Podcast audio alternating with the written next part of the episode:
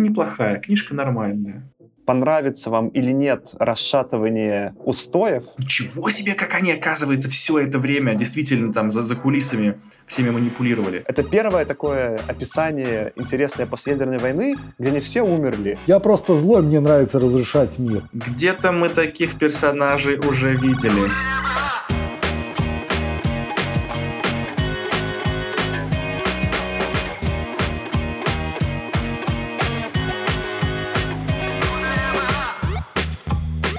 Всем привет! Это «Худо не было» подкаст. Подкаст про научную фантастику. И сегодня с ребятами мы обсуждаем повесть Пола Андерсона «Нет мира с королями». С вами сегодня я, Саша. Я, Олесь. И Артем. Всем привет. Всем привет. Привет. Йоу. Что, ребят, э, привет, рад вас всех видеть. Какие у вас новости? Расскажите что-нибудь. Как у тебя, Тёма, дела? Ох, у меня какой-то, наверное, самый занятой период моей жизни вот за последние 8 месяцев. А, блин, я вот тоже привык уже говорить, что я такой, типа, между работой. Я на самом деле уже не между работой, у меня уже две работы. Я на двух работах работаю. У меня по утрам уроки английского, а по вечерам я в другой школе продаю уроки английского. Я теперь еще продажником стал. Ну, типа, все это еще те самые side jobs, да, пока я еще основную работу, но все равно. То есть я прокачиваю навыки, которых раньше особо-то не имел. Я посмотрел на свой календарь с человека, у которого частичная занятость, понял, что времени ни на что вообще больше нет. Я только работаю на двух работах и иногда гуляю с собакой. Вот. Это все мои теперь дела. Поэтому какое-то занятое время я начал сильно уставать. Впервые за 8 месяцев я начал уставать.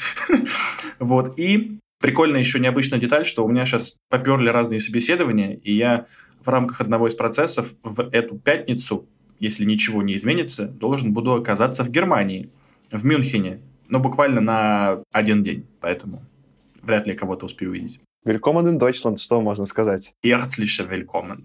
Что, Олеся, а как у тебя дела, расскажи? У меня дела идут нормально, потому что, во-первых, буквально на днях вышел Baldur's Gate 3, долгостроит компания Larian. Это игра, которая одна из первых популяризировала, в принципе, механику D&D, Dungeons and Dragons в компьютерных играх. Еще тогда компания BioWare. Сейчас это знамя подхватили Лариан, и они, в принципе, умудрились впихнуть невпихуемое. И действительно играть прикольно, интересно. У меня уже было максимально быстрое прохождение за 10 минут, когда вот идешь по сюжету, это уже, по-моему, все заспойлерили. Идешь по сюжету, натыкаешься на врага, и тот съедает твой мозг, и выскакивает надпись «Ты умираешь счастливым, твоя компания окончена». Вот, это я вот случайно открыл. Сейчас я прохожу уже более детально. Количество того, что можно сделать и как это можно сделать, оно просто вот феноменальное. Оно все полностью повторяет саму механику настолки Dungeons and Dragons. Ну и еще по поводу Dungeons and Dragons можно что сказать. Недавно тут обозревали книжку «Хозяева драконов» называется. И зашла вот такая тема, вообще откуда взялись драконы. И мне хотелось бы вот такой вот комментарий добавить, что именно драконы, как большие летающие ящерицы, возможно, даже иногда разумные, впервые популяризировались именно игрой Dungeons and Dragons,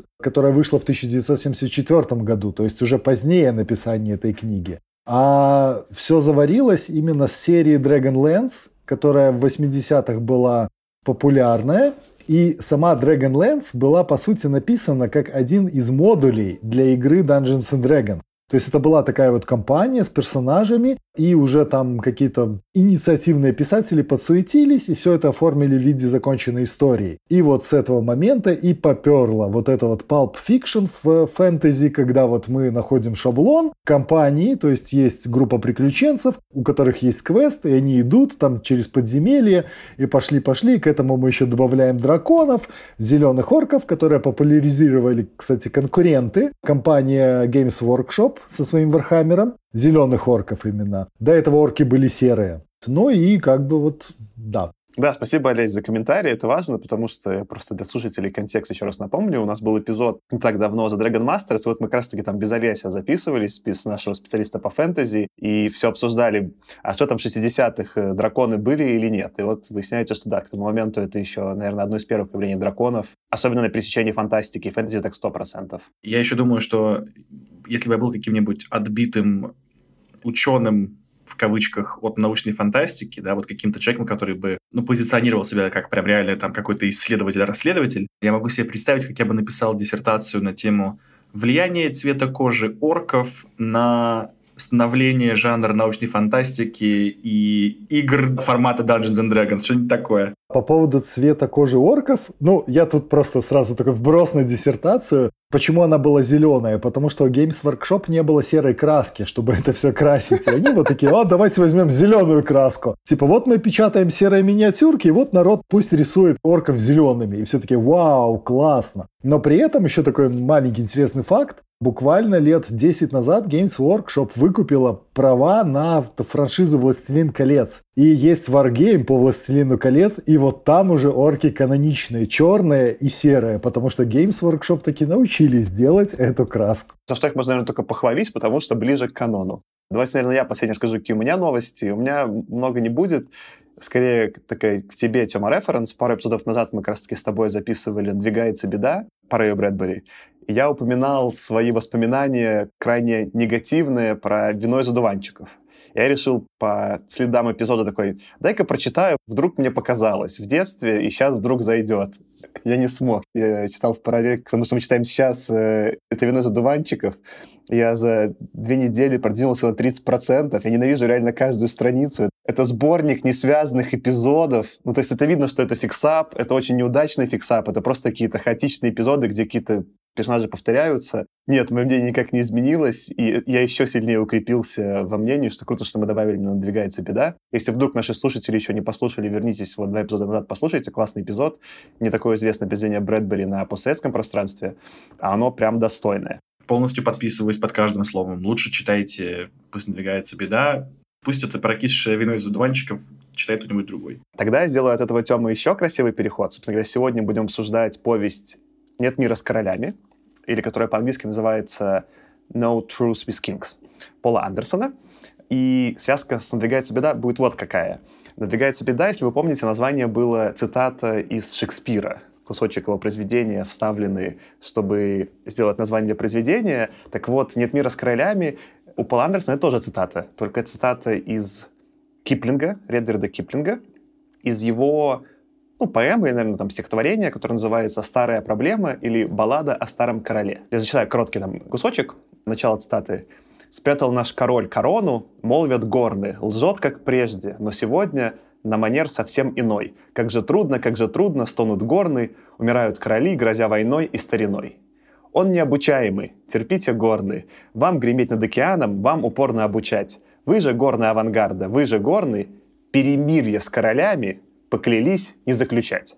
Конец цитаты. Ну вот если брал с этого перевода название, получилось бы, конечно, чуть другое. Не «Нет мира с королями», а «Перемирие с королями поклялись не заключать».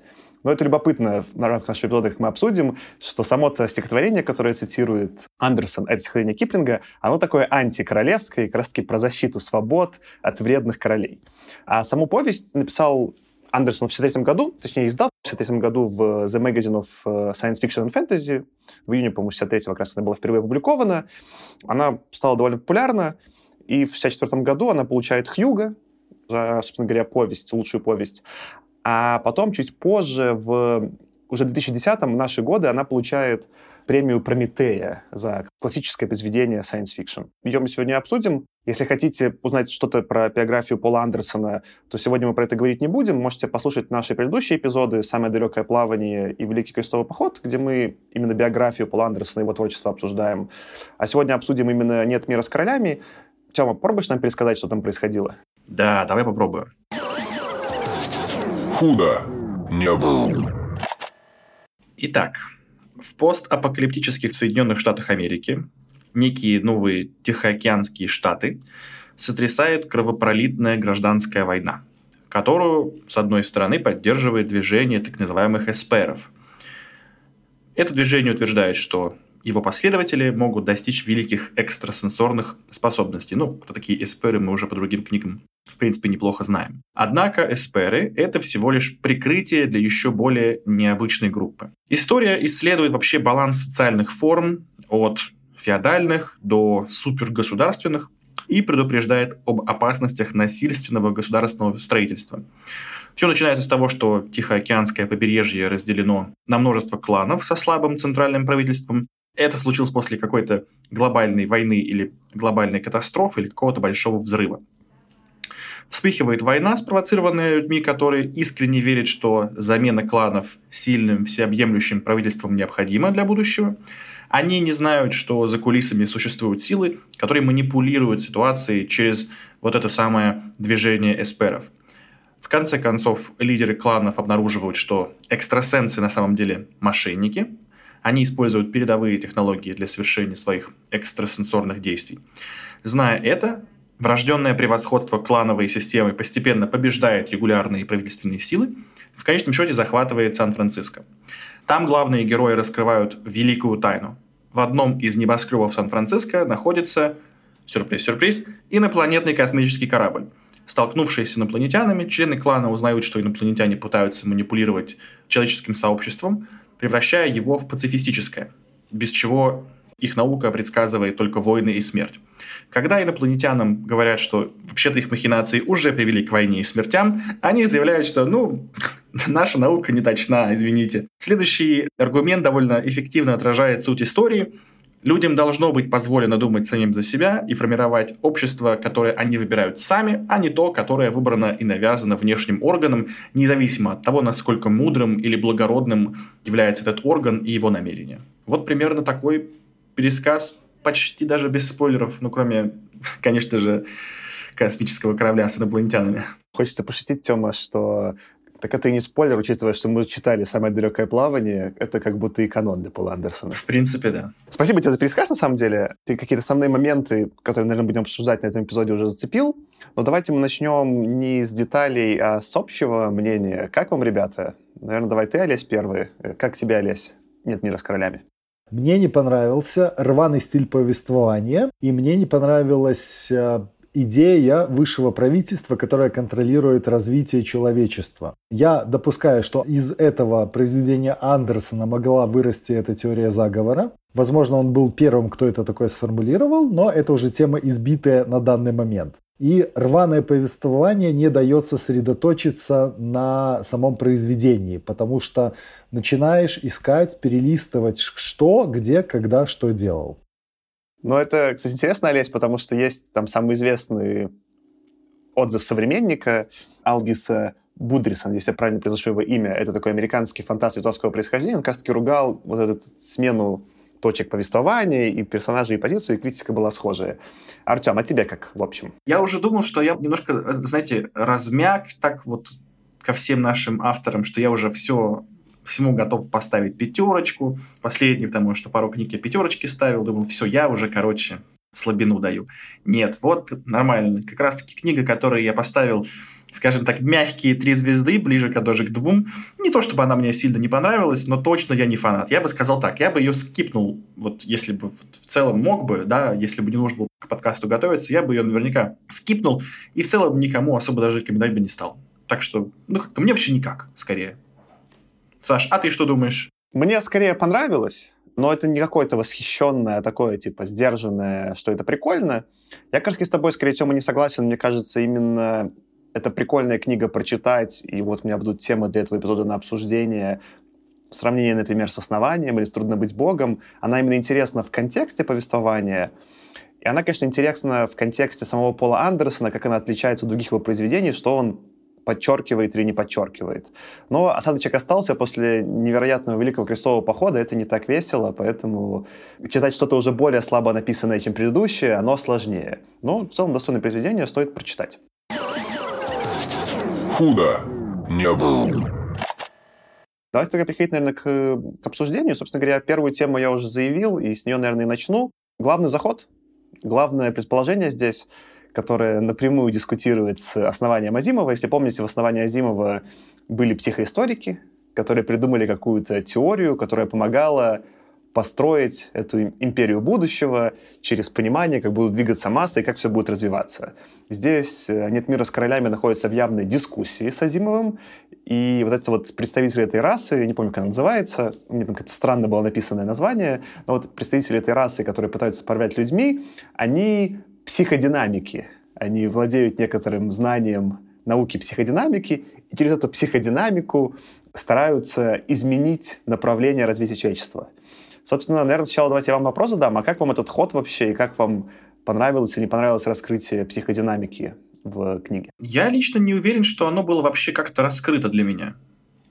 То есть я навесил быстренько ярлык, о, ну это как у Азимова, и пошел дальше. Я вот не, не увидел, честно говоря, какого-то серьезного раскрытия этой темы. Я в этом смысле немножко солидарен с Олесем, что так все рвано было преподнесено и какими-то кусочками информации, что у меня ни к одной теме в итоге не было такого, ага, о, ты проработал, круто, ты все проработал и мне показал. Тут мне показалось, о, ну да, это как у Азимова. А тут такой, а, ну это у Стругацких было. А тут э, что-то еще, вот как будто где-то я видел, и поэтому как бы никакой новой идеи мне в этом смысле Андерсон как будто не продал. Интересно. А вот я тут с тобой давай тогда, Тёма, начну первую дискуссию. Я здесь как раз-таки выступлю в позитивном ключе и похвалю Андерсона за реализацию. И, кстати, похвалю его за это рваное повествование. Я что понял, собственно говоря, две другие книги. Есть «Основание Азимова», которое, давайте вкратко, что там происходит. Есть вот эта психоистория, и, собственно говоря, психоисторики пытаются построить империю в будущем. И все повествование описано ну, почти всегда от лица либо самих этих психоисториков, либо, неважно, там основания, на которые они влияют, второго основания, я путаюсь, какое уже первое, какое второе, но, в общем, это показано от лица целей психоисториков. Мы все время как бы болеем за эту сторону. И там даже никак не дискутируется, хорошо или это плохо. Очевидно, что построить империю — это хорошо в основании Азимова.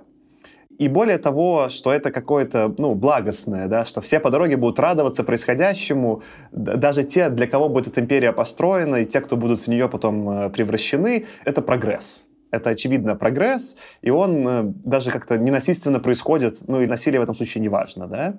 Есть соседняя некоторая точка, это «Трудно быть богом» Стругацких, эпизод, который ты, вот, Тёма, скоро будешь записывать с ребятами. Там тоже некая коммунистическая раса будущего пытается построить империю. В отличие от психоисториков, они не вмешиваются напрямую, а стараются скорее занять такую роль наблюдателей, да, и в целом, если психоисторики это в целом любили свое население, ну так это, по крайней мере, описано, что они во имя реально какого-то блага и через какую-то такую более христианскую, что ли, любовь пытаются насадить эту империю, да, то в «Трудно быть богом» там скорее ненависть испытывают к местному населению колонизаторы, считают их отсталыми, и тоже там как-то наименьшим вмешательством пытаются произвести изменения. И опять же повествование идет от лица колонизаторов. Что в основании, что трудно быть богом, мы явно, неважно там, за кого болеет автор, но описано все от лица колонизаторов, и мы через их призму смотрим, что происходит. Здесь Пол Андерсон делает некоторый интересный ход, который может быть то, что вы описываете, там, критикуя не очень удачно реализован в силу там времени экранного, но мне кажется, он умный. Здесь в основном повествование идет не от лица колонизаторов, а от лица двух группировок с разными воззрениями внутри этого мира.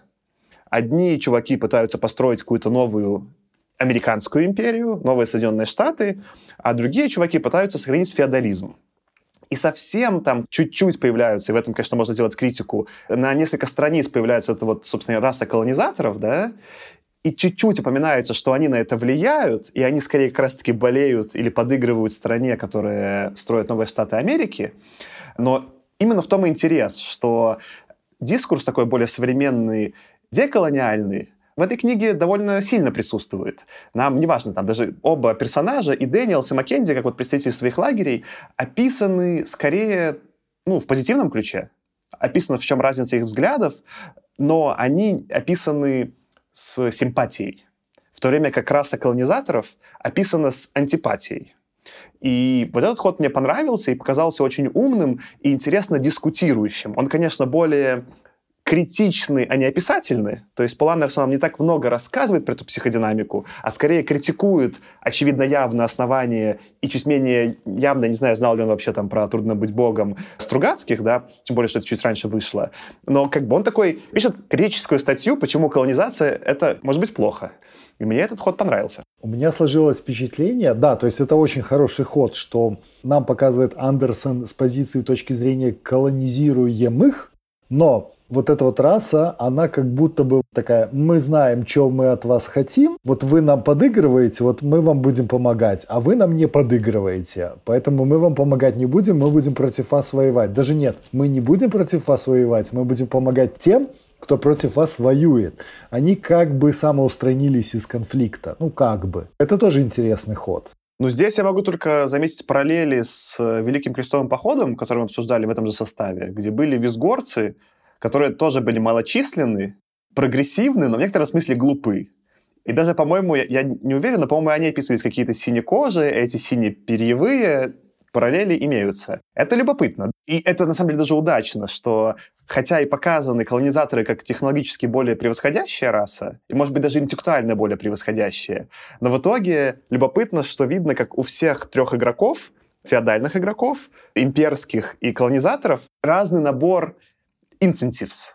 То, чего они хотят достичь и почему и показан их конфликт такой, типа, довольно, опять же, немножко похоже на какую-то настольную игру, да, мы видим, как с разным набором характеристик три игрока играют на доске, и почему они так играют. Это, опять же, сильное отличие от того же там Азимова или Стругацких, которые не показывают на равных колонизируемых и колонизирующих. А тут в некотором роде такое уравнилово производит э, Андерсон. Оно кажется менее смешным и менее может быть, любопытным в этом смысле, чем Великий Крестовый поход, но в то же время весьма интересным как ход. Ну, знаешь, Саш, какая у меня проблема с этой темой? Что мне не до конца в итоге все-таки продали роль этих колонизаторов. Вот представь себе ситуацию, приведу пример в качестве аналогии игру «Мафия». Вот у тебя есть, допустим, такой персонаж, как комиссар. Когда никто не видит, он производит какое-то действие, типа пытается найти мафию, проверяет, да, мафия, не мафия – и потом он может повлиять на дальнейший ход игры. Там ведущий еще про это рассказывает. Если я правильно помню, он может рассказывать, что сделал комиссар. Комиссар потом может повлиять на ситуацию. Вот если бы мы никогда не знали о том, что делает комиссар, мы бы не понимали, насколько вообще это важная фигура в игре. И здесь, мне кажется, то же самое. Нам заявляют в самом конце, что есть какие-то чуваки, какие-то рептилоиды, которые, оказывается, влияют очень сильно на этот мир но никогда не рассказывают, а какое бы вообще влияние это было, в чем они повлияли. И поэтому вот эта войнушка, которую ведут Маккензи и второй чувак, за них мы переживаем, она важная, но она самостоятельная история. И когда они вот когда приходят в Сан-Франциско, а там оказываются рептилоиды, которые якобы на что-то там влияют, но мы не знаем на что, то и ставка как бы у них кажется никакая. Ну да, мы прилетели, чтобы вашим миром управлять. Хорошо, но ты сделай тогда, Андерсон, такую же работу, как делают Стругацкие, чтобы рассказывать, как вы влияете, чтобы я понял, мне вас ненавидеть, мне вам, может быть, даже сочувствовать, мне что делать с вами? Или сделай как какие-то другие авторы, как Азимов тоже. Расскажи нам, в чем влияние заключается. И тогда я начну понимать, как мне к тебе относиться. А так мне, ну, ну рептилоиды какие-то. Ну и черт с вами. Давай с тобой немножко, Тёма, эту дискуссию продолжу. Справедливости ради, Андерсон это отчасти описывает. Он описывает, что они пытаются создать этот клан, или неважно, там, сообщество эсперов, которые менее воинственные, более образованные и живут по таким отчасти более коммунистическим, на самом деле, воззрениям, если подумать. И вот они пытаются постепенно людей привести к какому-то да, общительному виду, чтобы они могли с другими расами в космосе общаться. Инструменты этого показаны очень условно, но опять же я вернусь к предыдущему тезису, понятно почему. Потому что и Стругацкий, и Азимов, они описывают с позиции колонизаторов. Это там главные персонажи. А здесь главные персонажи — это не колонизаторы. Более того, как и в Великом крестовом походе, немножечко все соломки подсылает Андерсон, рассказывает почему. Потому что их мало, потому что со скоростью света путешествовать еле-еле возможно, и все очень далеко. То есть, как бы, единственная причина, почему возможна вот эта империя, как она описана у Азимова в основании, потому что есть сверхсветовые путешествия, и все находится максимально близко. По сути, неважно, в какой части Вселенной находится там новая планета, да, до нее очень быстро добраться. В Вселенной Андерсона она вот как бы наша Вселенная. Добраться везде очень долго, и поэтому это скорее такие менторы какого-то вида. И у них какая-то немножко такая странная роль, очень медленная и непонятная. И опять же, она вторична по отношению к главным игрокам, которые это Маккензи и Дэнилсон, которые воюют за свои убеждения. Ты хорошо объясняешь, почему действительно мы ничего про них не знаем, потому что, да, угол автора как раз-таки со стороны людей, а не агрессоров. Да, логично. Но мне бы тогда, если бы вот меня спросили, как бы можно было улучшить для меня этот рассказ, я бы тогда вот в кульминации, когда все обнаружили рептилоидов, я бы тогда предложил Андерсону сделать какую-то сцену, где рептилоид рассказывает, как они повлияли на события, конкретно описанные в книге. Ну, например, вот не знаю, на победу одного войска над другим. То есть что-то такое, чтобы поняли, а, так ничего себе, как они, оказывается, все это время действительно там за кулисами всеми манипулировали. Или, еще круче, я бы попросил Андерсона, если бы мы с ним пообщаться решили, например, чтобы эти рептилоиды как-то были связаны с тем самым взрывом, из-за которого все, вот этот постапокалипсис начался либо в хорошую сторону, либо в плохую, тогда я бы понял масштаб вообще вот какой-то. А так, действительно, ну, они просто были на фоне, и для меня не сыграли. Я бы еще добавил сцену где-нибудь в начале, где рептилоиды вот эти вот общаются с той шайкой, которую они поддерживают, и объясняет им, для чего это все надо чтобы сделать вот такой вот, типа, сначала мы рассказываем, для чего надо, а в конце, почему это все пошло не так, и это было бы такое конкретное столкновение интересов, и это было бы уже мощный тейк у автора. Тут, конечно, Олесь, хочется тебе заметить две вещи. Первое, что такой ход уже был сделан в Великом крестовом походе, и ты пытаешься превратить немножко в это произведение, оно другое. А второе, ты же у нас главный сторонник фэнтези, где часто ничего не объясняется. Это, конечно, более фэнтезийный прием. Нам рассказывают, что происходит уже ближе к середине или даже к концу. А мы наблюдаем с позиции колонизируемых. В научной фантастике было бы более принято объяснить сначала, что за вот if, а потом, куда мы движемся. Здесь вот if проясняется по дороге, пока мы смотрим за произведением. Иногда что-то всплывает кусочками, не полностью. Такой ход. Здесь, в отличие от фэнтези, нет цели путешествия. То есть нас куда-то ведет произведение, но мы не знаем куда, и в конце так бабах, рептилоиды. Так, эм, окей. Какая у них была мотивация? Даже вот возьми любое второсортное фэнтези, какой-нибудь, вот этот Pulp Fiction, который вот прочитывается в электричке по пути на дачу, у главного злодея есть всегда мотивация что-то делать. Почему он это все делает? Я просто злой, мне нравится разрушать мир. Я там типа хочу там привнести э, добро и свет, но, к сожалению, это можно только сделать, покорив там типа малые народы и сделать их рабами, да?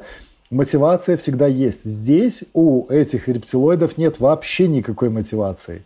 Ну, может, она и есть, но Андерсон ее не подает явно. Я вот тут сильно с тобой не соглашусь. По-моему, их мотивация абсолютно понятна, она с самого начала заявлена. Это просто другой тип персонажей, чем тем, которые ты описываешь фэнтезийные. Во-первых, что за персонажи перед нами, да? Перед нами скорее бюрократы. Ну, это какие-то послы куда-то отправленные. Это даже не какие-то выдающиеся, это в какую-то там третьесортную планету отправленные какие-то бюрократы, что-то там подвигать со стороны империи. Это не, конечно, не как у, там, не знаю, тех же там Стругацких, где это лучшие умы историков, которые поехали там, ну, выдающиеся там олимпиадники советские, отправились перевоспитывать, да, это не как у Азимова, что это гении психоистории, великие ученые придумали новый мир и его строят. Это просто какие-то, ну, вообще работники бюрократы, ну, в смысле, какие-то бюрократы куда-то поехали, что-то там надо им подвигать. И их мотивация с самого начала вполне явно проговорена.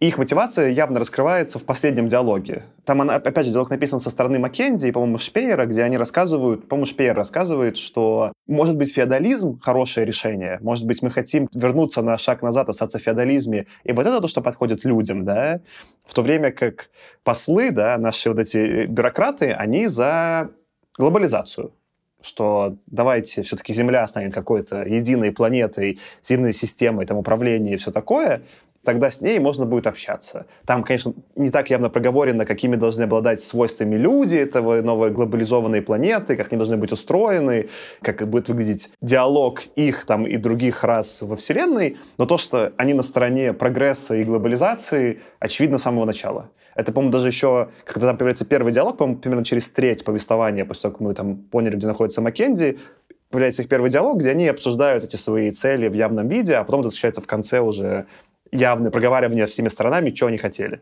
С другой стороны, если мы смотрим с точки зрения людей, которых колонизируют, вот прилетают к тебе вот завтра рептилоиды говорят, слушай, ну вы там планета населенная, есть много планет. Мы можем с вами общаться, но вам для этого нужно, чтобы у вас была монархия. Я уверен, что тут скажут, типа, почему монархия, почему не демократия, там, да, почему не коммунизм. Ну вот надо, чтобы была монархия. А почему именно монархия? Да, вот, вот это вот не объясняется мотивацией. Вот для меня это было так. Прилетели какие-то непонятные чуваки, с кем-то там договорились, вот у вас там типа с нами совпадает точка зрения, давайте мы вам будем помогать. Все таки да, окей, хорошо. А у этих не совпадает, мы вот против них будем воевать. Ну, да, окей, хорошо почему, для чего это делается, да, то есть даже вот этот сам, ну, в конце уже, чтобы земля интегрировалась, вот это все дело, оно как-то так вот подается однобоко, однообразно, как будто вот оно насажено сверху и является чужеродным. Но у меня сложилось такое впечатление. Ну, ты сам ответил, почему это так сделано. Это, опять же, мой изначальный тезис, что потому что мы смотрим с позиции жителей Земли. То, что ты описываешь, это скорее, вот я начал немножко там этот проходить, я упоминал Mass Effect, да, там мы уже смотрим за расой людей, которые пытаются влиться там, в какой-то каунсил, да, там, к другим расам во Вселенную, и мы смотрим, как это происходит. Здесь они как к детям относятся, да, и мы смотрим как бы к людям, которых колонизируют, которые относятся как к детям, почему это происходит. И поэтому это выбор, ну, это явно выбор Андерсона, как он строит повествование, что он на эти вопросы не отвечает. Он оставляет их специально за скобками и все равно делает свой тезис, что даже не зная про это, отношение как к детям не нравится, дайте нам самим решать. Ну и знаешь что, Олесь, я тебе скажу, что вот так вот, чтобы, когда к тебе прилетают рептилоиды, они прям сразу проговаривали тебе, зачем им это надо, это было сделано, мне кажется, один раз в литературе, очень качественно. Мы делали про это выпуск. Это был To Serve Men из Twilight Zone. Потому что там вот это вот it's a cookbook, it's a cookbook, вот там мотивация в итоге проговорили, зачем прилетели рептилоиды, потому что нужно блага дать, а потом съесть людей, да, а здесь все-таки более реалистичный подход. Тут Саша, мне кажется, прав, что когда к тебе прилетают рептилоиды, а ты при этом просто какой-то средний чувак э, из, из, из Сан-Франциско или еще где-то, ты не узнаешь никогда, зачем к тебе прилетели рептилоиды, и никто тебе не будет объяснять, почему монархия, а не демократия. Да просто потому, что мы там у себя в Рептиландии так решили, потому что мы так живем. Идите все в жопу. Мы вас просто прилетели порабощать, почему вы нам вопросы вообще задаете? Тогда мне непонятен момент, а почему люди согласились на это? Так они не согласились. Они же там явно описывают, что есть маленькая прослойка совсем бедных и обездоленных, которых они через орден эстеров постепенно конвертируют в новое мышление.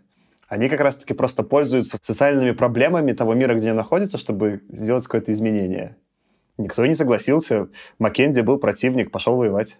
Но про них никто и правда не знает. То есть они там в этом своем каком-то особняке в Сан-Франциско сидят, документы оформлены на какую-нибудь дочернюю компанию на Тенерифе, еще что-то. Никто никогда ничего не узнает. Окей, соглашусь, да. Ну, нет, я согласен, что э, как бы куча недоработок, которые мне тоже видны. Но Саша их очень умело отбивает тем, что... Так это потому, что угол зрения автора вообще другой. Он не с позиции тех, кто как раз это все делает. Потому что если бы был с позиции захватчиков, тогда да, нам бы надо было понять, что они делают, зачем они делают. Нам бы про них автор рассказывал. А поскольку точка зрения со стороны простых людей, ну да, очень удобно. Конечно же, они ничего не знают. И им и не положено знать, и не узнают никогда. А то, что узнали случайно, ну так это вот, вот, вот какая жопа произошла, что случайно узнали. Пришлось потом этих и убить пришлось. Я немножко вот, ну как бы и соглашусь, и немножко панирую. Я согласен, да, если с этой точки зрения рассматривать, оно вкладывается. Но, опять же, ощущение, как будто у Андерсона пропущены какие-то важные куски, которые могут нам раскрыть какую-то мотивацию того же Маккензи и его зятя. Потому что вот прочитав это все дело, у меня в голове не складывается картинка воедино. Оно-то вот как будто вот пазлы, которые вот издалека, если посмотреть, оно, да, целостное, но при ближайшем рассмотрении есть там не состыковочки, где-то одно что-то на другое налазит, где-то там большие зазоры. Но тут же опять давайте выступлю адвокатом Андерсона, что довольно странно, учитывая, что я все равно поставил три звезды, но сегодня, похоже, в роли адвоката Андерсона. Давайте посмотрим на часы. Ну, в смысле, это все еще 63-й год, мы совсем недавно читали 50-е, где я после многих произведений, помните, у нас в конце сезона был эпизод, где мы обсуждали персонажей, которых мы помним. Я не мог вспомнить вообще, о ком речь была, что за люди, там просто что-то было написано и написано. А здесь, ну, Маккензи вообще явно помню как яркого персонажа, и я понимаю, что он хотел достичь в каждой сцене. И Дэниелсона тоже немножечко помню. Это не так круто, как то, к мы скоро придем, да, это еще не Дюна Герберта, это даже не Филипп Кейдик, которого мы читали, да, это, ну, попроще сделано. Но в то же время персонажи запоминающиеся, я понимал, чего они хотят. Да, хаотичность битв каких-то присутствует, но это можно списать на условно, что это так нарочно сделано, что битвы хаотичные, да, типа там, опять же, вот ты уже упоминала, Лесь, The Dragon Masters, где битвы тоже описаны довольно скомканно. Можем вспомнить битву бастардов из э, «Игры престолов», где нарочно битва показана хаотичной, потому что так были, выглядели битвы, да.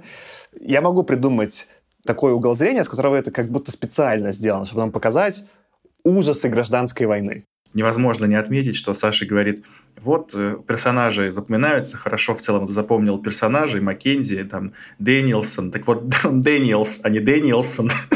Что они хорошо запоминаются, но фамилии все равно нет. В мою защиту я просто читал два, сначала на русском, потом на английском, у немножко смешалось, поэтому там больше Понятно. в этом эффект. Ну, я на самом деле тоже себя отметил, что вот есть какая-то такая особенность, как нет времени объяснять, да, у, у Андерсона, что вот он, э, знаете, вспомнил, как э, он бординг в Скайриме, ты, по там в какой-то телеге, грубо говоря, едешь, потом дракон прилетел сразу, все, полная жопа, все происходит, и ты как бы сразу вроде бы сеттинг-то знакомый по всем возможным играм, в которые каждый из нас играл, а вроде тебе нужно все по ходу дела узнавать. И тут тоже. Дэниелс, Маккинзи, войнушка, какие-то там Тихоокеанские штаты, чего, куда, не, тоже непонятно но оно на самом деле не так уж важно. Не так уж важно вся эта описательная часть, потому что у Андерсона просто была вот точка зрения, да, была у него мысль, которую он хотел высказать, что, ну вот, э, государственный строй, значит, диктатуры, он не очень-то хороший, людям не надо навязывать точки зрения, как бы ты хорошо не задумал, все равно они будут недовольны. Ну и все. Вот он такой, так, я не просто это скажу, я еще и лизардменов вставлю. Я просто, может, потому что поставил вот эти там две с половиной звезды, поэтому я так, знаете, дисконтирую сразу все, что он написал. Ну, я, короче, не вижу, что там надо что-то копать глубокое и пытаться находить прям какие-то, значит, тайные смыслы или еще что-то. Давай я тоже как бы разовью. Сначала немножко поопонирую. Вы все время называете их лизардменами, особенно ты, Тёма. Но справедливости ради, здесь они были птицы. То есть они были не ящеры, а родственники. Это были птицеголовые. Просто чтобы, как это, для канона. И да, с точки зрения именно стиля написания, это, опять же, прикольно, почему-то Арест там вспомнил за Dragon Master в начале эпизода. Тут есть некоторая рваность и скомканность именно в повествовании. Она немного сбивает, но опять же, там Джек Вент сделал то же самое. Мы находимся в такой просто исторической точке, что действительно это написано вот в таком немножечко рубленном стиле, который не всем подойдет. Ну, опять же, 63-й год всего лишь, не страшно. А из прикольного, мне кажется, что он сыпет какими-то аббревиатурами, там, названиями, как называются, там, не знаю, кто там это письмо присылает, еще что-то, и он их не поясняет действительно. И на меня это в итоге сработало, в то, что мир мне казался глубже, чем он, может быть, даже есть потому что какие-то элементы были как будто продуманы, и какой-то такой не знаю, вот Азимов бы, да, на каждую введенную аббревиатуру написал бы пять раз за время книги, что она значит, почему, да, и не осталось бы никаких загадок. Не было бы какое-то ощущение, что это прям мир, где есть какая-то дополнительная глубина, а вот все, что как бы представлено автором, то и есть. А тут какие-то есть вбросы от э, Андерсона, которые выглядят продуманными, но не раскрытые они могут, конечно, я понимаю, сыграть в разные стороны. Может показаться, что да, просто набрасывает и не думает, да, какой-то устроит там свою там типа тараторку и невнимательный. Может показаться так. Но мне скорее это показалось, особенно зная Андерсона из предыдущих произведений, мне это скорее показалось уместным. Андерсон точно разбирается в истории. Он, например, вот помните, я упоминал, я прочитал еще Time Patrol, часть его, да, где там были какие-то примеры про Великое княжество Литовское, которые очень неочевидные. Поэтому у меня есть к нему какой-то кредит доверия, что он придумав какие-то аббревиатуры или какие-то исторические факты, использует их более-менее вдумчиво. Если такого доверия нет, может показаться, конечно, что он булшитит, но так не было, поэтому мне в целом прикольно было. Да, по структуре я соглашусь. Вот именно сеттинг здесь не важен, потому что это уже очень вот такой pulp fiction, да, то есть если брать тот же фильм Квентина Тарантино, который всем нам известен, тоже какие-то истории, которые вбрасываются, нам интересно посмотреть, и потом они в конце собираются во что-то единое. И вот у Андерсона точно такая же структура. Именно так. При этом тема я с полностью согласен, что у этого есть легкое ощущение, типа нет времени объяснять. Mileage will vary, как говорят по-английски, что насколько этот прием понравится или нет, будет зависеть от читателя и от уровня доверия к самому Андерсону худо не было. Давайте перейду, наверное, к еще одной теме. Ты, Тёма, вкратце упоминал, ты скорее говорил там, что был какой-то катаклизм. Мне показалось, что вполне очевидно в этом мире Андерсон описывает мир после ядерной войны, что случилась глобальная ядерная война, и люди были, ну, смотря, вот отброшены в каком-то своем развитии, поэтому у них там часть технологий сохранилась, часть нет. Там есть какой-то диалог, где кто-то вспоминает, что вот у нас книжки есть, мы точно летали в космос, а сейчас ничего не можем этого вспомнить. Это первое такое описание интересное после ядерной войны, где не все умерли, Э, и как долго казалось, а что вот просто случился некоторый отскок. И мне это показалось любопытным, ну и с точки зрения того самого хода, да, типа ядерная война — это не конец, что любопытно. Но я бы еще зашел с другой стороны, с точки зрения некой итерационности развития общества, да. Все, что мы читали вот, наверное, до самого начала 60-х, все эти авторы, в том числе, там, не знаю, Азимов, да, они были такие очень позитивные, позитивисты про прогресс, да, что это какое-то в одну точку направленное развитие, и вот мы, как люди, быстро карабкаемся по этой лестнице прогресса, и все преуспеваем, преуспеваем, и все у нас лучше получается, и никаких вообще падений, отскоков и проблем не будет, а если будут, то очень локальные, без каких-то глобальных последствий. А здесь, по сути, эту идею челленджит немножечко Андерсон, он говорит, да нет, ну типа устроить ядерную войну и откатитесь, причем даже не очевидно, что это будет первый такой откат. То есть там в какой-то момент упоминает эта раса, собственно говоря, птицеголовых, что ну, они скоро снова построят ядерные бомбы лет за 200, и мы не можем, по-моему, предсказать, что ядерной войны новой не случится. И мне это показалось очень любопытным, что это такой более трезвый, и такой немножечко менее оптимистичный взгляд на человечество, он в то же время не депрессивный. Не такое, что вот мы там устроим войну и все умрем, да? И не такое, как Казимов, что мы все в будущее сразу прорвемся и не будет никаких проблем. А такое, что мы идем почти по грани, как человечество, да? Что вот там даже, по-моему, какой-то был такой диалог у них, что кого мы можем считать взрослыми, да? Взрослые — это те, кто попробовали делать штуки, которые делают взрослые, и, и у них получилось. А получилось почему? Потому что они попробовали. Да, типа будут ошибки, да, будут откаты, но постепенно, выгрызая, типа, дюйм за дюймом, мы сможем сделать этот прогресс. И это больше похоже на то, как, не знаю, там эволюция реально происходила на планете Земля, что это был длинный процесс с откатами, с проблемами, но где постепенно пробрались, да, и мне это еще показалось похожим на вот... Э, мы с тобой же были на эпизоде, мы обсуждали Филиппа Дика «Человек в высоком замке», где тоже был такой некоторый челлендж, ну, типа, где автор такой спорил, что а что вы взяли человечество так все у них удачно, да, вот мы там пару метрик поменяли, и вот уже как бы мир кажется таким неустойчивым, и все рассыпается, да. И вот тут немножечко такое же настроение, и оно мне понравилось. Оно мне понравилось именно как, что никакая точка не конец, и мы не какие-то люди выдающиеся, но будем с болью, с кровью постепенно куда-то пробираться, постепенно проберемся. Вообще идея не нова, потому что здесь Андерсон, мне кажется, так вот пытается нам подать идею, которую высказал еще Карл Маркс с Фридрихом Энгельсом, о том, что общество должно в своем развитии пройти определенные этапы. И пока мы не пройдем там этап того же капитализма, мы никогда не построим ни социализм, ни коммунизм. К сожалению, об этом многие забывают. Но вот у Андерсона, мне кажется, в этом плане получилось подать эту идею немножко в другом ключе. Давай Олесь, с тобой подискутировать, раз ты такое сравнение именно с идеологиями провел. Мне кажется, как раз-таки Андерсон в идеологии не ударяется, да, то есть тот же, просто, может быть, такие примеры выбрал еще Олесь, там, конечно, там эти Марксы, все там, коммунизм его имплементация, все эти идеологии 20 века оказались тоталитарными, проблематичными, от всех пришлось более-менее отказаться, кроме какого-то там капитализма, чтобы он хоть немножко работал. И здесь Андерсон скорее выступает на стороне такого не то что капиталиста, но такого не столько ученого-теоретика, сколько именно практического ученого. Давайте вот будем какой-то строить девайс итеративно. Он такой, за agile. Короче, вот, Андерсон топит за agile что давайте итеративно, постепенно, маленькими итерациями, все время там откатываясь или возвращаясь, искать этот какой-то срединный путь для человечества, да? Мне это показалось любопытным. Мне кажется, другие авторы такого еще не представляли. То есть мы все время читали или очень как я уже упоминал, какие-то оптимистичные воззрения, что все получится, или очень негативные, что все не получится. А вот такое, что нам придется с болью, с потом, с кровью искать какую-то локальную оптимизацию, чтобы постепенно пробраться куда-то там к прогрессу, и что решения, предложенные внешними консультантами и колонизаторами, не факт, что вообще взлетят, что придется все равно самим разобраться, и как вот, опять же, давайте это сравним с другим произведением Андерсона, как это «Самое далекое плавание», да, типа, он там топил за The Hard Way, что нам самим придется пройти этот путь, что его нельзя просто как внешнюю прошивку вставить. Это как бы какие-то, похоже, такие воззрения, что ли, Андерсона, довольно необычные. И он за них регулярно топит. Вот мы видели «Самое далекое плавание», видели здесь. Я не уверен, что я согласен с его воззрениями, но это точно необычно против того, что мы читали, и новая точка зрения. Мне вот эта часть понравилась. То есть я даже в целом-то, если так пытаться нашу дискуссию к какой-то общей точке привести, я-то с вашей критикой, в общем, даже отчасти согласен с точки зрения качества ее исполнения и насколько это вообще реалистично или нереалистично.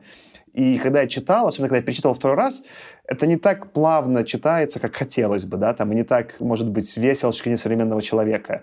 Но с точки зрения мыслей, про которые я задумался, и что это была новая точка зрения на поле, где уже другие авторы работали, я их читал, мне в этом смысле интересно. То есть это авторский голос, и поэтому у меня намного больше кредит доверия Андерсону, как я уже упоминал, что, ну, это его книга в его стиле с интересной деколониальной оптикой. Прикольно. Ну вот мне кажется, здесь четко видно, что Андерсон сталкивает фантастику с реальностью, да? Если мы берем того же Азимова, почему это фантастика? Потому что вот оно все такое вот легкое, ну так все так красиво, хорошо пойдет, либо ну, вот другая, то есть вот оно вообще не пойдет.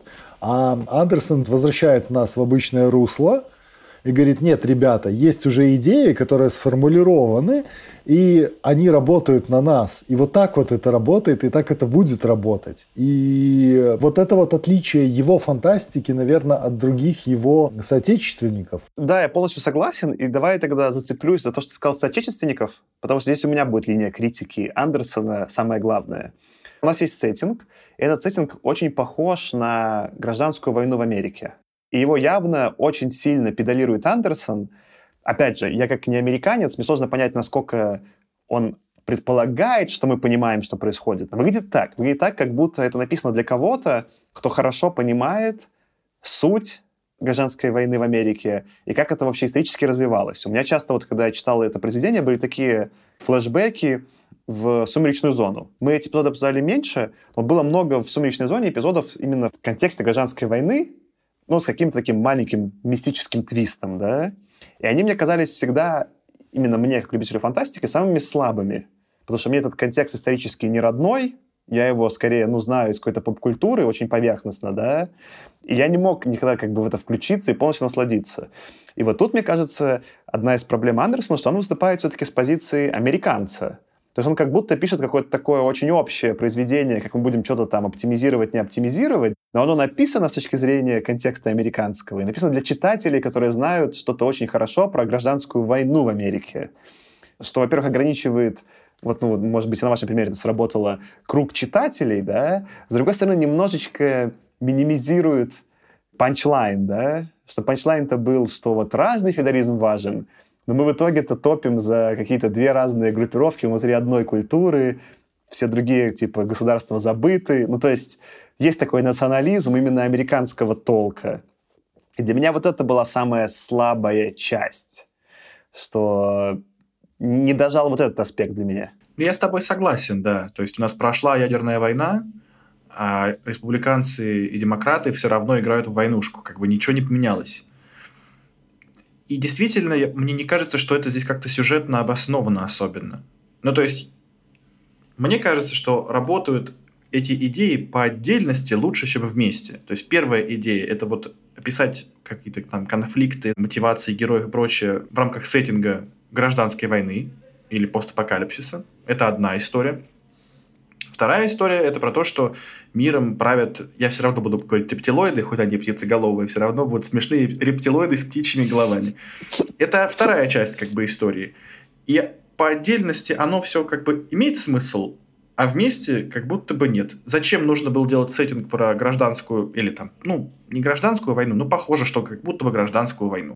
Если он, конкретно он, никакой дополнительной стоимости вроде бы не несет в рассказе. Любой другой сеттинг поставь, и весь посыл Андерсона вроде бы не поменяется. Но не надо насаждать людям чужую волю, они сами разберутся. Это работает в любом сеттинге, как будто бы. Ну да, Тем, я вот именно в эту сторону и клонил. Я могу придумать такой аргумент, опять раз сегодня в адвокатом Андерсона. Был в этом некоторый прикол, который мне понравился.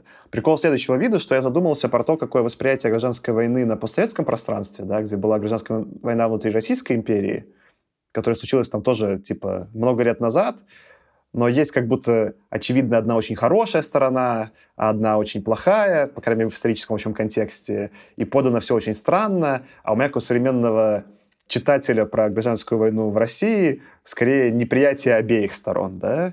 Тут, конечно, у Андерсона есть какой-то такой, знаешь, вайб типа уважения к обеим сторонам. Они там несколько раз же какие-то герои обсуждают, что вот сколько хороших воинов полегло на обеих сторонах, как жаль, что нам пришлось эту гражданскую войну устроить. Обе стороны, хотя воюют как-то идеологически, друг друга не ненавидят. То есть они все равно относятся как-то к врагу с некоторой эмпатией удивительным образом. И такое у меня было в целом ощущение там даже той же «Сумеречной зоны», что в Америке такое переосмысление случилось, да, что мы оказались по разные стороны баррикад и как-то пытаемся эту травму проработать, но в то же время сделать публичной. Мне кажется, такого вот на постсоветском пространстве, в данном случае, не знаю, на пространстве пост-Российской империи не произошло, и совсем другие эмоции вызывает э, концепция гражданской войны. И мне кажется, еще поэтому на меня так плохо ложилось то, что он описывает, потому что у меня эмоциональный был диссонанс между тем, что персонажи заявляют, и что я думаю про гражданские войны. В то время, когда американцев, я думаю, это намного удачнее попадало. Но что я про задумался, это само по себе интересно. Хотя литературно я бы скорее это покритиковал худо не было. Да, все-таки надо понимать, что история, конечно, заставляет задуматься о разных темах. Не со всеми, конечно, я там согласен, и не все, мне кажется, одинаково хорошо проработанными. Но меня позабавило, например, то, что помимо вот этих очевидных отсылок, которые я нашел, и которые вы тоже сегодня обсудили уже, и про Азимова, и про Стругацких, мне еще одни вот персонажи напомнили кое-кого, про кого мы раньше уже тоже читали вот эти вот какие-то непонятные пацифисты с пси-способностями, которые проявляют э, и держат нейтралитет, где-то мы таких персонажей уже видели. Это я подмигиваю в сторону хозяев драконов. Там тоже были какие-то то ли люди, то ли условно эльфы, какие-то, какие, то ли магические какие-то чуваки, то ли черт пойми кто, которые сидели в своей пещере, ходили голыми, ни во что не вмешивались, а потом оказалось, что вообще-то они там очень даже важны в сюжете. И тут тоже какие-то пацифисты, эсперы, вроде бы какие-то пси-взрывы, вроде непонятно, что делать, потом, ага, так через них, оказывается, всю эту идеологию и пушат рептилоиды. Тоже просто забавно, что оба автора взяли как какой-то кажется, как будто бы неважную какую-то группу персонажей, поставили ее в углу истории, а потом такие переворачивают экран, и оказывается, что вообще-то это самые главные люди в повествовании. Ну или одни из самых главных. Я бы еще тему с этого продолжил, что любопытно, как они показаны, да, что ты вот упоминаешь The Dragon Masters, там в итоге-то местная раса этих пси-эсперов, она все еще такая, даже после всего конфликта, такая типа крутая. Они какие-то странные, такие полубожественные чуваки чему-то научились, да. У Азимова тоже, там же в какой-то момент начинают как магических почти там этих религиозных чуваков воспринимать тех, кто умеет с атомной энергией работать, и знание, которое там есть про науку, никак не расшатывает их авторитет. Тут вот опять же Пол в своем стандартном ключе говорит, что очень быстро авторитет эсперов пошатнется, если найдется какой-нибудь достаточно борзый чувак, который такой, да они просто там поставили какой-то свой компьютер, там стреляют этими пси-взрывами, ничего страшного. Мне в этом месте показалась тоже какая-то такая параллель с э, Великим Крестовым Походом, где некоторая боевая, боевой угар, да, Маккензи похож был на боевой угар сэра Роше, и он быстро обескравливал всех этих псевдомагических персонажей. Мне еще кажется, здесь такой вот противопоставление разума и неразума, да, то есть что для общества на том уровне развития, когда они на конях ездят и сражаются там чуть ли не в рукопашную, для них вот это вот пси, энергии и прочее, ну да, он окей, но есть. А можно это существо убить? Можно. О, классно, у меня есть дубина, я ему сейчас голову проломлю. И вперед погнали, вот, то есть это противопоставление даже, может, какого-то феодализма и высшего развитого общества тоже вот идет. Хочется, знаешь, сделать цитату из э, трейлера второй Дюны, который скоро выйдет, да, что тот, кто знает, как уничтожить вещь, ей повелевает. Это мой плохой перевод с английского трейлера. Но ход же такой же, да, что если ты знаешь, как это убить, то это немножечко вас выравнивает в паритете возможностей. Худо не был. Я думаю, мы можем на этой точке постепенно закругляться. Хорошее вышло обсуждение. Давайте тогда наш классический вопрос. Вот после этого обсуждения как-то вообще ваше мнение поменялось? Какие у вас финальные мысли? Давай с тебя начнем, Олесь. Мнение скорее поменялось, чем нет. Я бы даже, наверное, второй раз прочитал, чтобы переварить то, что мы тут обсуждали, и наложить опять на повествование и попытаться с другой стороны взглянуть. В сторону не поменялось мнение, это рваность повествования. Это очень сильно затрудняет восприятие этой книги. Рекомендовал бы ли я ее прочитать? Наверное, скорее всего, что нет. То есть, если есть желание, да, окей, но вот что must have, это однозначно нет. Хорошо, понятно. А что ты, Тёма, скажешь? Я плюсуюсь к Олесю. Тоже по-прежнему говорю, что читать кому-то не стал бы рекомендовать. Книжка неплохая, книжка нормальная. Просто она как-то вот... Просто есть гораздо больше книг, которые я бы прям реально смог порекомендовать. Те, которые я поставил бы там 5 звезд, на которые можно потратить свое время. А это, хотя все аргументы Саши про то, что это интересная точка зрения на тему достаточно избитую, все валидны, я с ними со всеми согласен. Но знаете, это как ты прав, ну и что, знаешь, типа, да, ты прав, все правильно, но все равно фигня какая-то. Ну, ну, блин, вот я как будто хочу сказать больше, чем... Нет, это, конечно же, не фигня.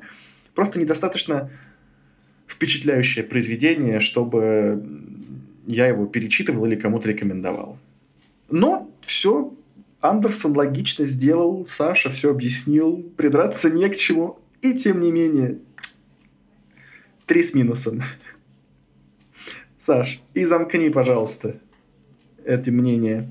С удовольствием. Я на самом деле от обоих ваших высказываний немножко отыграюсь. Я думаю, читать или не читать, ну, вы уже послушали наше обсуждение, может быть, уже и поздно читать, но в целом, скорее, у меня был бы анализ такой сделан, что если вы хотите почитать Пола Андерсона именно в смысле самого веселого развлекательного, и именно получить удовольствие от книги, от чтения, от текста, то мы уже знаем эту книгу.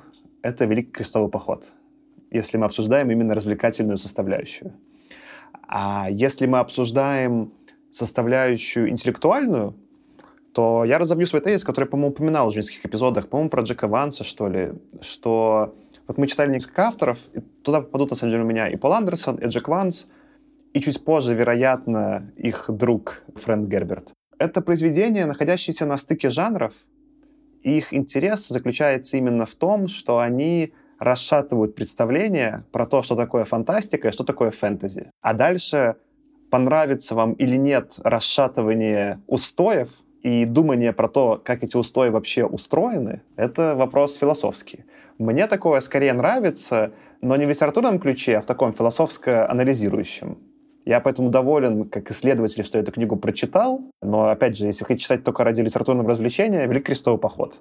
Если хотите разобраться в жанре, что такое фантастика и фэнтези, где между ними происходит грань, то любые произведения, на самом деле, там, Пола Андерсона, Джека Венса и, наверное, отчасти там э, Дюна Фрэнка Гебберта подходят. Так что выбирайте сами. Давайте, наверное, постепенно двигаться к закрытию эпизода. Во-первых, я напомню всем нашим слушателям, что у нас есть телеграм-канал, где мы делаем всякие апдейты про эпизоды, можете знать, что и когда там выходит. А еще в этом телеграм-канале, Тёма, у нас есть что? Спасибо, что напомнил, Саш, потому что я всегда хочу рассказать про наш сервис Boosty, про наш профиль на сервисе Boosty. А Boosty — это сервис подписки на контент, где пользователи могут поддерживать свои любимые проекты и своих любимых креаторов, получается, таких как, например, мы, своими деньгами. Так вот, ссылка на этот самый Boosty всегда есть в описании выпуска. Также она есть у нас в профиле на Транзисторе. Плюс еще вы можете просто поспрашивать у нас в чате или спросить прямо у нас в чате. Мы тоже, конечно же, ссылку вам скинем. Что происходит и зачем нам нужен этот сервис? Мы стараемся выкладывать туда какой-то уникальный контент, который не выходит в основном канале, выпускать какие-то наши обычные эпизоды до официального релиза и всякие такие штуки. И последняя вишенка на тортике. Мы благодарим наших подписчиков в каждом выпуске. И поэтому в этом выпуске я хочу поблагодарить следующих прекрасных людей. Это Дарья, Евгений Николаев, Владислав, Егор Ворогушин, Дмитрий Латиков и Алексей Иванов. Несколько людей у нас из списка пропали, потому что они перестали донатить. Мы очень грустим, с ребятами вот иногда собираемся, плачем и ждем, когда же все-таки ребята вернутся к нам в подписчики, поэтому я не буду называть их по именам, вы знаете, о ком я говорю. Мы плачем без ваших денежек.